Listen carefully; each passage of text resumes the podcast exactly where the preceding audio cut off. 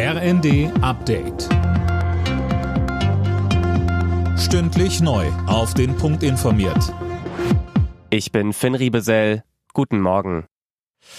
Bundesgesundheitsminister Lauterbach ist gegen schnelle Corona-Lockerungen. Die Kliniken arbeiten am Limit und es gibt weiter eine Übersterblichkeit durch Corona, sagte Lauterbach im Zweiten. Er ist dafür, dass die Masken- und Testpflichten noch einige Wochen erhalten bleiben. Weiter sagte Lauterbach, Klar ist, die Omikron-Varianten, die gekommen sind, sind nicht ganz so ansteckend wie im Labor und auch nicht ganz so schwer verlaufen. Das hatte ich auch selbst vorhergesagt. Ich habe immer gesagt, wenn eine Variante kommt, die auch Delta-Elemente wieder hat, dann würde das sehr gefährlich werden. Das hat sich aber nicht ergeben. Somit sind wir in einer günstigen Situation. Aber wir dürfen hier nicht aufs Glatteis gehen.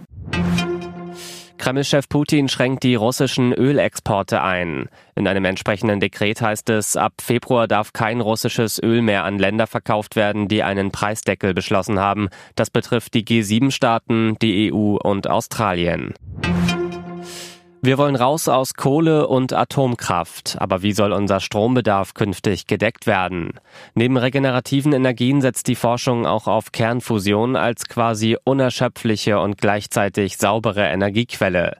Bis solche Kraftwerke gebaut werden können, dauert es aber noch, so Kian Rabania, der am Max-Planck-Institut in Greifswald an der Kernfusion forscht. Größenordnung 20 Jahre. 20 bis 30 Jahre. Nach 30 Jahren sollten wir hoffentlich ein Kraftwerk haben. Ich hoffe es wirklich mit allem, was ich habe. aber 20 Jahre halte ich für realistisch.